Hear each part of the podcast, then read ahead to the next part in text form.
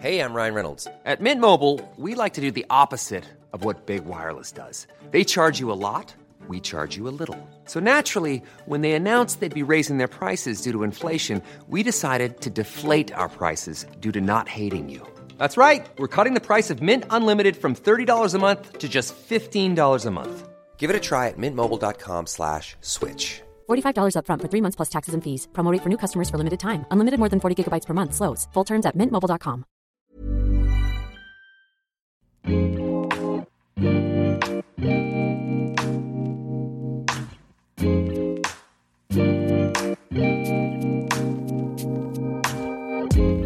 à tous, bienvenue sur le comptoir de la psychologie. J'espère que vous allez bien. On se retrouve pour la seconde partie sur la psychose ainsi que sur mes petites réflexions autour de l'état psychotique, de comment ça peut nous apprendre aussi des choses sur nous, sur le fonctionnement de l'appareil psychique.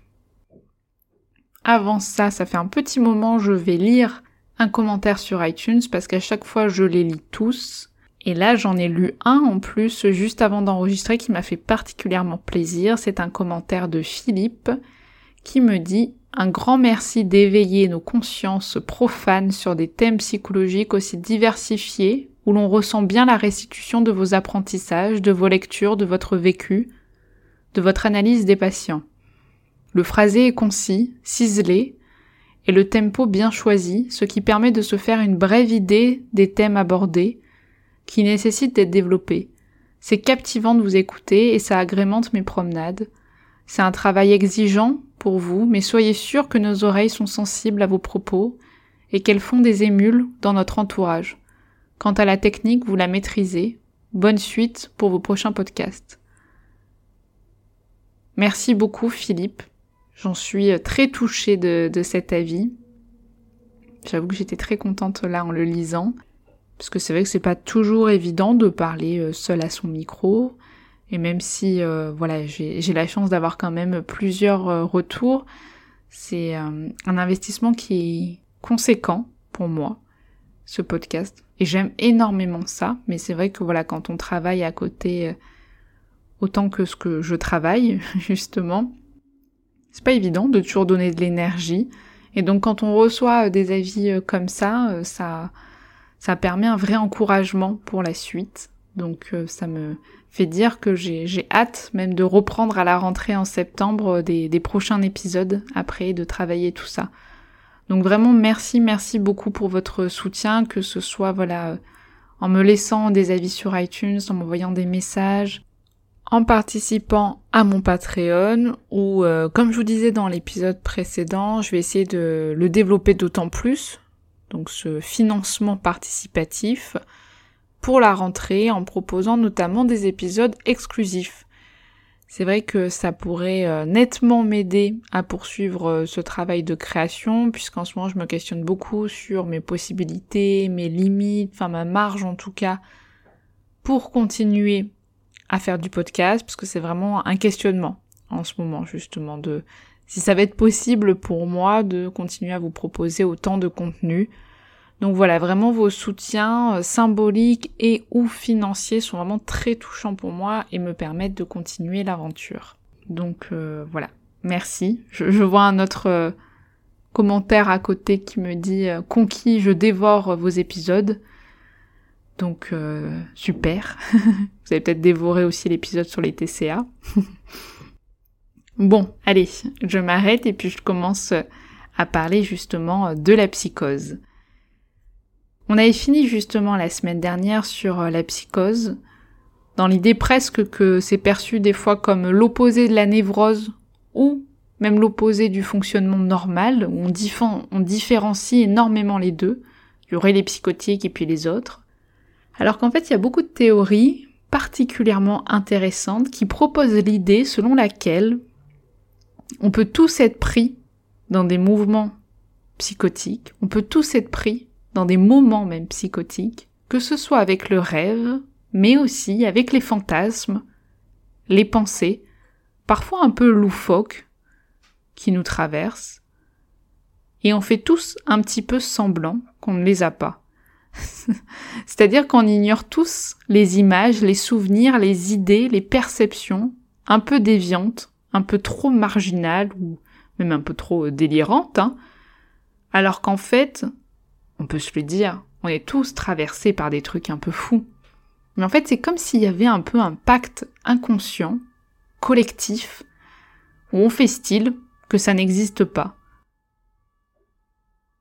Ça ne veut pas dire qu'on serait tous psychotiques, mais on peut dire que ce qui nous protégerait de la psychose, en tout cas, je parle en tant que non psychotique, me semble-t-il, c'est que ces instants sont justement des instants. Ils n'empêchent pas le lien aux autres, sont de l'ordre du fantasme et surtout, encore une fois, dans la différenciation entre le corps des autres, le sien, ce qui se passe à l'intérieur et ce qui se passe à l'extérieur. C'est quelque chose qui est connu, qui est intégré. Et du coup, la psychose, est-ce que ce serait un trouble plutôt narcissique, au sens d'un trouble de la construction identitaire, de son moi qui serait trop fragile, trop poreux, pas assez constitué C'est-à-dire qu'il y aurait des difficultés à faire barrière, à faire limite avec le monde extérieur, ou alors c'est quelque chose de plus lié à la relation d'objet, c'est-à-dire quelque chose qui s'est construit dans sa relation aux autres. Sachant que c'est sûrement une co-construction, quelque chose qui serait assez lié. C'est très énigmatique la psychose, c'est très complexe, parce que l'étiologie elle est multiple. Dans certaines situations, il y a une prédisposition génétique, peut-être même dans toutes les situations. C'est compliqué parce que à l'heure actuelle, il n'y a pas un seul gène qui est défini. Il y aurait en tout cas potentiellement l'idée d'une activation plus présente dans certaines familles. Néanmoins, rien n'est figé. Dans d'autres situations, l'exposition à un environnement violent ou des vécus catastrophiques peuvent potentiellement être déclencheurs d'une schizophrénie. Encore une fois, c'est difficile de savoir s'il y avait en premier lieu un élément génétique ou pas. Parce qu'il y a des enfants qui peuvent vivre des choses abominables et ne pas être confrontés à la psychose à l'âge adulte. Et, certains, euh, et certaines personnes ont une enfance très heureuse et pourtant vivent des angoisses psychotiques très intenses. Donc c'est toujours important de le rappeler qu'il n'y a pas de déterminisme et heureusement, l'être humain est très souple et donc un vécu n'entraîne pas une pathologie en particulier une information génétique ne grave pas dans le marbre une pathologie et à l'inverse, une enfance merveilleuse ne protège pas malheureusement entièrement de souffrance plus tard. La psychose, en psychanalyse, est perçue comme la conséquence d'une défense. C'est-à-dire que le moi, donc notre instance qui régule, qui fait le lien entre le monde interne et le monde externe, a dû se morceler, se déformer nous dit Freud, pour éviter une rupture. D'ailleurs, on me demande souvent de parler de, Freud et de la psychose, mais il faut savoir que Freud n'est pas un théoricien de la psychose hein, de base. Ces théories sont parties de la névrose, pour autant il a écrit deux études de cas. L'homme au rat et l'homme au loup, qui apportent une pensée autour de certains éléments de la psychose. Et Freud y parle justement de la psychose comme distincte des névroses. Même si je pense pas que ce soit chez Freud qu'on trouve les meilleurs éléments pour penser la psychose. En plus, il faut savoir que Freud pensait que les patients psychotiques n'étaient pas accessibles à la psychanalyse, notamment à l'analyse, ce qui peut se penser, hein, bien sûr, parce que la fonction même du langage, de l'association, du lien par le transfert est altérée. Donc on va pouvoir un peu plus penser aujourd'hui cette idée-là. Ce qui est intéressant, c'est aux origines vraiment, parce que Freud, il décrit le début de la vie, donc chez tout le monde, hein, comme un sentiment océanique, c'est-à-dire un tout avec le monde. Et petit à petit, on va sortir de ce bain environnant pour se percevoir, percevoir les autres. Parce que quand on est un bébé, on peut se dire que le nourrisson, il n'a pas vraiment connaissance d'où se situe son corps. Il pense même pas d'ailleurs à son corps, il se vit comme le monde environnant. Il est ce monde, la continuité de son corps avec son parent, son lit, etc. Et petit à petit, par le toucher, par son évolution, ses découvertes, je pense que vous voyez un petit peu quand un bébé euh, grandit, il commence à regarder ses mains, il va se percevoir en fait petit à petit dans la différenciation, il va se percevoir euh, distinct des objets et des autres. Et pour ça, il a besoin d'intégrer les limites au sens de la limite de son corps, du corps de l'autre, de comprendre qu'il n'est pas la continuité euh, de l'objet, du parent. Et pour un patient psychotique, l'hypothèse serait que cette délimitation a du mal à se faire ou ne s'est pas fait. C'est donc très difficile de se penser, de se vivre, de s'intégrer dans une différenciation. D'ailleurs, Winnicott, il évoque cette défaillance de ce qu'on appelle le holding, donc ce qui porte, ce qui contient. Et cette défaillance aussi du being, c'est un peu plus difficile à traduire, mais il faut le penser comme ce sentiment continu d'exister, d'être. Et en fait, c'est très intéressant pour penser la psychose de penser le bébé, le tout petit bébé. Il y a un article d'ailleurs de Florence Carty, me semble, je vous mettrai dans les notes du podcast, qui est particulièrement intéressant, s'appelle La psychose et la vie. Et dedans, elle, évoque justement les, écrits de Bernard Gols, qui est un pédopsychiatre, psychanalyste, qui a beaucoup écrit sur les premières années de vie d'un bébé. J'avais eu la chance d'ailleurs de suivre euh, ses enseignements. Et il revient beaucoup sur les besoins du bébé, ce qu'il intègre dès ses premiers mois. C'est-à-dire ses sensations, mais aussi les réponses de l'environnement des adultes. En fait, le bébé va se créer entre lui et le monde un rythme avec des sensations, des sentiments, des moments de, de quiétude et des moments d'inquiétude qui vont lui construire un certain nombre de représentations. Par exemple, le bébé, il va comprendre que quand il crie, au bout d'un moment, on vient le prendre dans les bras. Quand il fait des petits bruits, peut-être qu'en retour, il a des sourires ou une voix rassurante. Je vous ferai des épisodes sur la petite enfance d'ailleurs et, l'être en devenir, le bébé, si vous avez envie. Mais je crois que vous avez envie parce que j'ai reçu plusieurs messages là-dessus. Donc en tout cas, cet ensemble dynamique entre le bébé et l'environnement participe à l'évolution de ce bébé, qui grandit, qui se fait une représentation de lui, de son corps, des autres. Il y a une temporalité, des choses qui se passent avant, et qui entraînent d'autres choses. Avec la psychose, on peut supposer qu'il y a eu des difficultés dans cette construction du rythme. Alors attention, encore une fois, c'est un modèle qui se veut multiple. C'est-à-dire que le rythme peut avoir eu du mal à se construire dans un premier temps, et pour autant le fonctionnement se mettra très bien en place par la suite et inversement. Il n'y a jamais de tout bon ou de tout mauvais.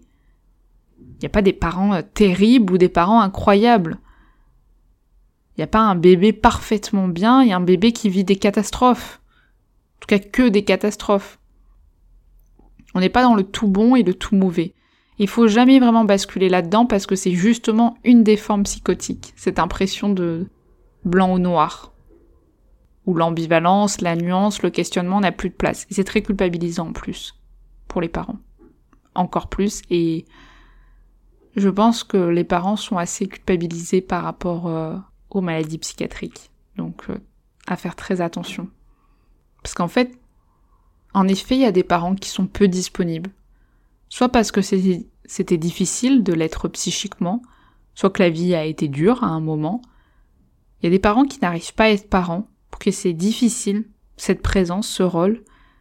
Puis il y a aussi des bébés qui sont difficiles à rencontrer, à comprendre, qui ont du mal à se faire entendre. Il n'y a pas de bébé ou de parents parfaits, ni totalement incapables. C'est toujours une rencontre entre un bébé et un environnement. Et on ne peut jamais repérer et encore moins diagnostiquer dans l'enfance une psychose qui se manifestera à l'âge adulte. Donc encore une fois, attention à toutes ces dérives.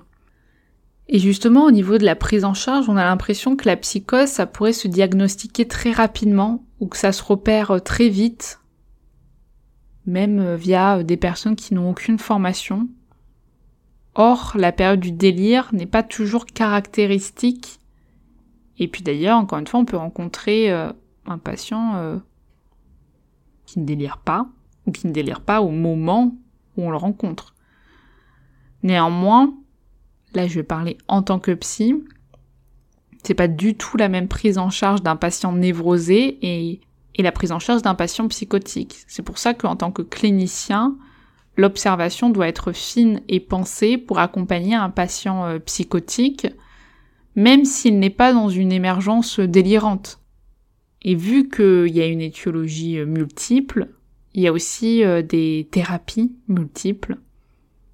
Vous vous souvenez, je vous disais que pour un patient psychotique, parfois le fait même d'être un tout, une unité dans son corps, dans sa tête, et de pouvoir s'éprouver avec son monde interne, c'est très complexe.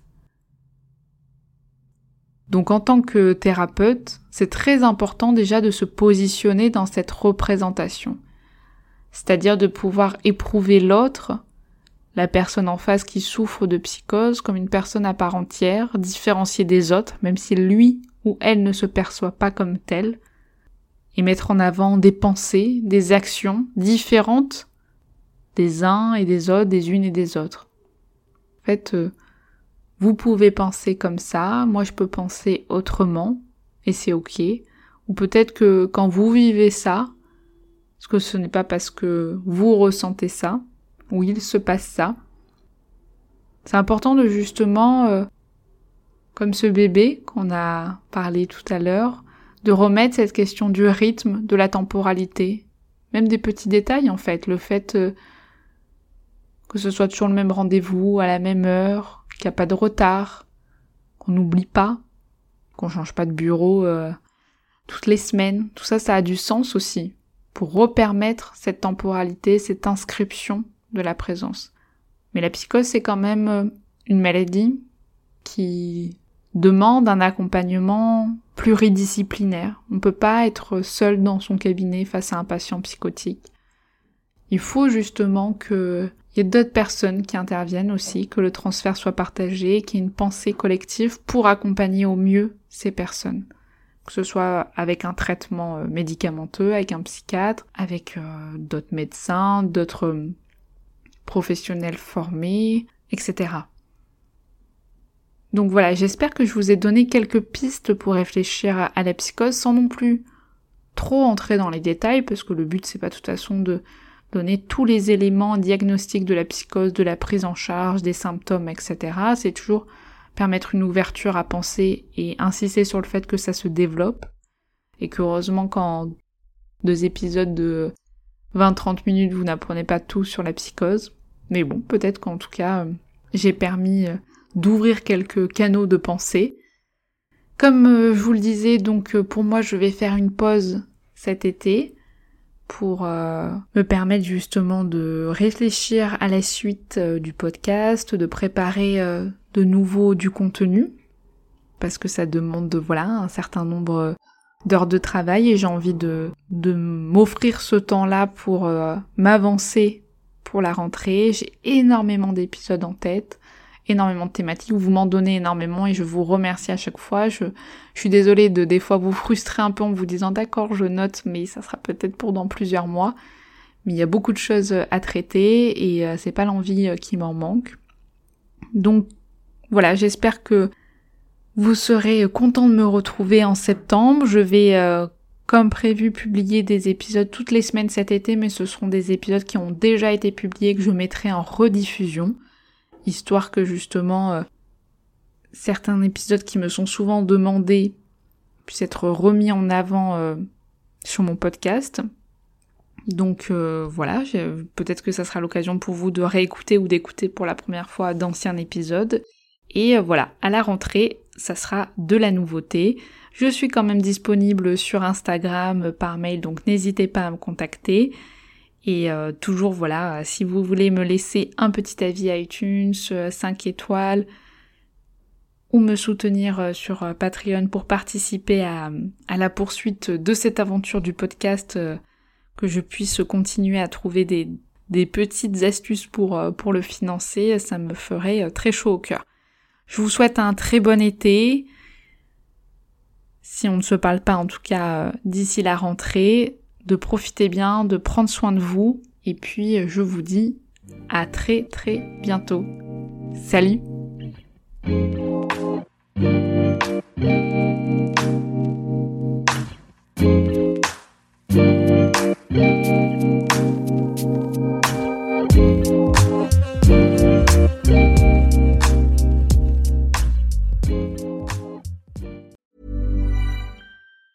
Hi, I'm Daniel, founder of Pretty Litter. Did you know cats tend to hide symptoms of sickness and pain? I learned this the hard way after losing my cat, Gingy. So I created Pretty Litter, a health monitoring litter that helps detect early signs of illness by changing colors, saving you money and potentially your cat's life. Pretty Litter is veterinarian developed, and it's the easiest way to keep tabs on your fur baby's health right at home. Go to prettylitter.com and use code ACAST for 20% off your first order and a free cat toy. Terms and conditions apply. See site for details. When you make decisions for your company, you look for the no brainers. And if you have a lot of mailing to do, stamps.com is the ultimate no brainer. It streamlines your processes to make your business more efficient, which makes you less busy. Mail checks, invoices, legal documents, and everything you need to keep your business running with stamps.com. Seamlessly connect with every major marketplace and shopping cart. Schedule package pickups and see your cheapest and fastest shipping options from different carriers. With rates up to 89% off USPS and UPS rates. And with the stamps.com mobile app, you can take care of mailing and shipping wherever you are. Make the same no-brainer decision as over 1 million other businesses with stamps.com. Sign up with code program for a 4-week trial plus free postage and a free digital scale. No long-term commitments or contracts. That's stamps.com. Code program.